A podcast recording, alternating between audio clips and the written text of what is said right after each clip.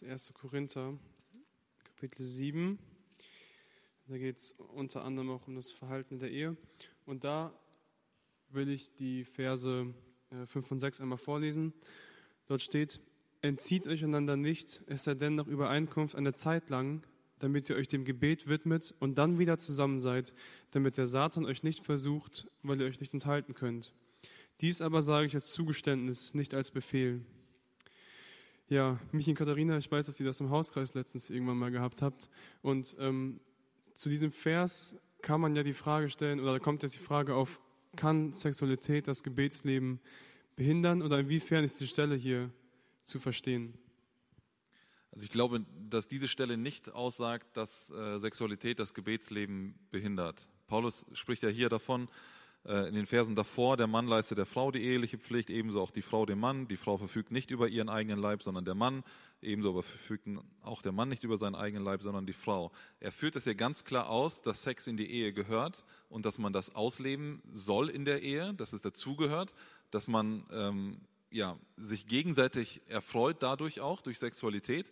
Das ähm, wird überhaupt nicht irgendwie unter den Teppich gekehrt oder so, sondern er sagt, das ist so. Dann sagt er, entzieht euch nicht, also unterbrecht das nicht, lasst die Sexualität nicht liegen in der Ehe, es sei denn, wenn ihr eine Zeit lang also irgendwie eine Vereinbarung habt und sagt, okay, wir wollen eine Woche für etwas beten und wollen uns richtig auf das Gebet konzentrieren.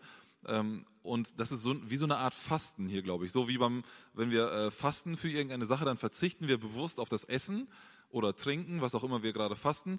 Und ähm, widmen uns in der Zeit besonders dem Gebet und sagen, okay, wir, wir verzichten auf etwas, was wir brauchen oder was Genuss irgendwie darstellt, um die Zeit ähm, anstelle dessen fürs Gebet zu investieren. Und ich glaube, Paulus sagt hier etwas Ähnliches, dass äh, wir eine Zeit lang eben auf Sex in der Ehe verzichten, wenn wir uns ganz bewusst hier dem Gebet ähm, widmen wollen. Aber er sagt eben auch, nicht zu lange, damit der Satan euch nicht versucht. Und das ist auch ein Zugeständnis, nicht ein Befehl von Paulus. Also ihr müsst damit aufhören, um zu beten, weil das Gebet wird nicht erhört, wenn du äh, mit deinem Partner Sex hast. Das sagt Paulus hier gar nicht, sondern er sagt es als Zugeständnis, wie so eine Art Fasten. Und ich glaube, das ist ganz wichtig zu sehen. Natürlich kann Sexualität auch das Gebetsleben behindern, wenn man nur noch darauf fokussiert ist, irgendwie die Erfüllung in, in diesem Bereich sucht und, oder in dem Partner sucht und gar nicht mehr in Gott. Dann ist vielleicht die Beziehung zu Gott gestört und in dem Sinne das Gebetsleben behindert. Aber ich glaube nicht, dass wir das aus dieser Stelle hier nehmen können, sondern die Bibel ist ganz klar. Ne? Die Kontextverse sagen uns da schon, Sex gehört in die Ehe, das ist eine gute Sache, die Gott hineingelegt hat, die wichtig und gut ist.